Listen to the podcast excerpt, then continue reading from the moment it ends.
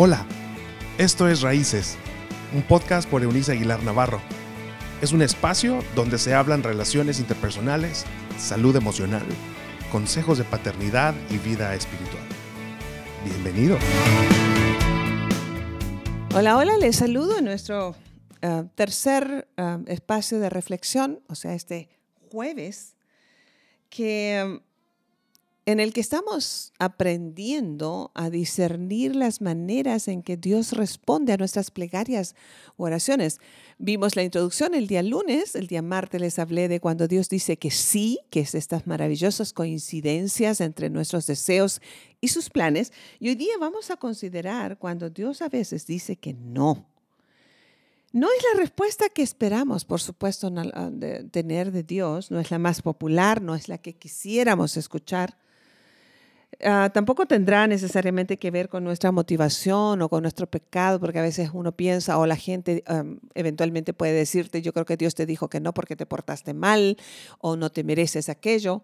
Por favor, quisiera que no olvidara el concepto que estoy tratando de que usted aprenda a través de estas reflexiones esta semana.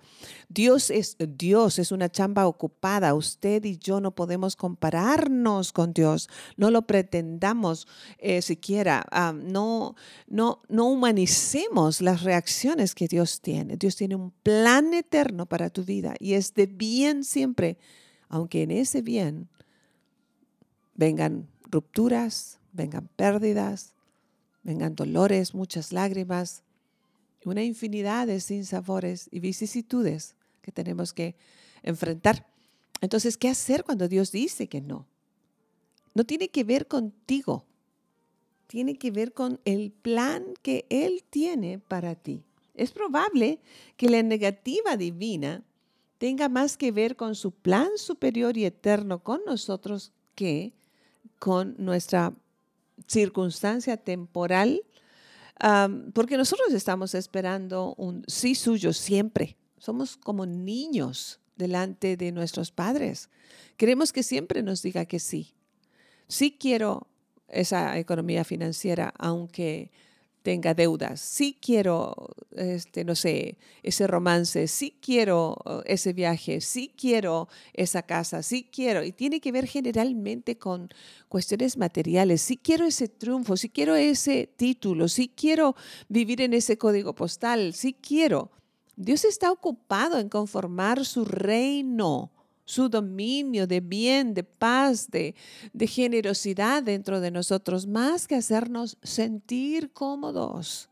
Su carácter es más importante que tener comodidad. Así que cuando Dios responde que no, está construyendo su reino en nosotros. ¿Sabe? En este contexto, los planes de Dios estarán ah, relacionados con el hecho de que ah, está construyendo algo divino en nosotros. En la segunda carta a los Corintios, capítulo número 12, los versos 9, 7 al 9, Pablo consideró su sufrimiento físico como una espina, lo que literalmente se traduce del griego original como una estaca o un objeto afilado. Se refiere a algo que estorba, que no, no lo deja en paz.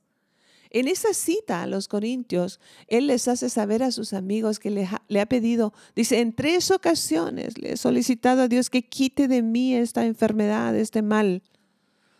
Pero me ha dicho, así te vas a quedar, bástate con mi gracia. Qué difícil, ¿cierto? Estamos hablando de un hombre cuyo orgullo lo podía alejar del propósito divino, un hombre independiente que debería depender absolutamente de Dios un hombre que podía olvidar fácilmente a quién dar el reconocimiento por todo lo que lograría. El punto final aquí, tal como San Pablo debiera um, ser en nosotros, dice, cuando Dios dice que no, tendremos que confiar en su juicio, su bondad y su plan perfecto, aunque no podamos comprenderlo. Miren, amigos míos, una de las cuestiones que implica que Dios sea Dios y no tú o yo es que es incomprensible en sus decisiones y sus caminos.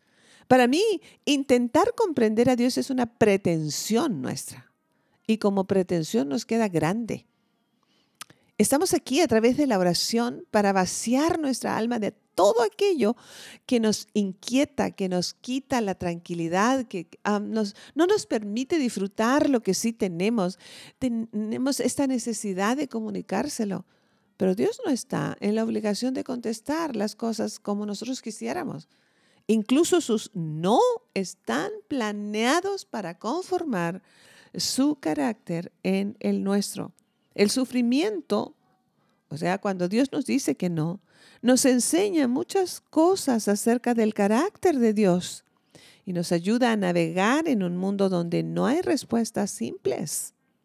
El no de Dios puede llegar a ser nuestra más noble, aunque dolorosa oportunidad de profundizar como nunca antes nuestra relación con Él.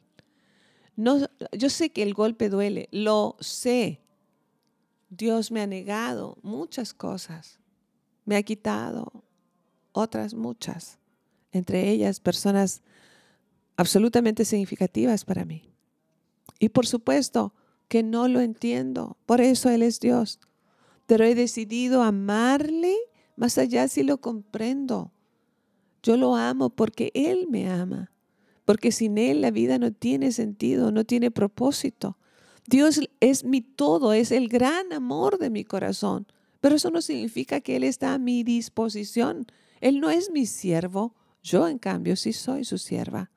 Y como su sierva, tal cual María, esa jovencita de Nazaret hace 21 siglos, por supuesto que no pudo entender por qué sus planes personales se rompieron, por qué su boda ya no pudo ser, por qué su reputación se perdió, por qué sus padres la rechazaron, por qué tuvo que dejar su tierra y su parentela para irse a un país y a una nación que no conocía, no, sabía el idioma, en soledad tuvo que dar a luz a, a su hijito en medio de un lugar insalubre. ¿Usted cree que de verdad una persona común como tú y yo pudiéramos desear tener una situación así? Dios, sin embargo, estaba construyendo en el alma de María un edificio fuerte y firme de donde se aprendería 21 siglos más tarde. Nos inspiramos en la fe de María, pero ella dijo, aunque yo no entienda, yo soy su sierva y hágase conmigo conforme a su voluntad. Dios y Padre, en esa hora yo quisiera ser como María y decirte que en los muchos caminos que no te he entendido, yo soy tu sierva. Hoy te vuelvo a decir, yo soy tu sierva. Que mis amigos puedan decir junto conmigo, somos tus siervos y aceptaremos tus negativas a nuestras peticiones con corazón de siervo, un siervo que se somete a su Señor, confiando en que tus planes son de bien, aunque no podamos verlo en el momento de la prueba o en el momento en que nos niegas aquello, aquello que anhelamos con todo nuestro corazón. Abrázanos, Señor, mientras nos dices que no. Solo abrázanos. Queremos refugiarnos en tu regazo, escondernos allí hasta que pase la tormenta, en total esperanza y confianza de que tú estás a cargo, aunque no nos hayas contestado como nosotros anhelamos. Eres tú quien es, eres Dios. Y nosotros te declaramos, queremos someternos a ti. Gracias porque pese a nuestra incomprensión, nos amas y podemos disfrutar de tu presencia aun cuando no la sintamos. Te bendecimos porque siempre te quedas. En el nombre del Padre, del Hijo y del Espíritu Santo, que así sea. Les espero mañana en nuestra última entrega de esta semana ah, sobre reflexiones respecto de las maneras en que Dios responde a nuestras oraciones. Chao, chao. Gracias por habernos acompañado en este episodio de Raíces. Te invitamos a que te suscribas en la plataforma de tu preferencia y también que puedas compartir con aquellos que están en tu mundo de este contenido. Puedes seguir conectado a través de la página web www www.euniceaguilar.com. También en Facebook, búscanos como Raíces Familias Estables y en Instagram como arroba Eunice Aguilar N. Nos escuchamos en la próxima.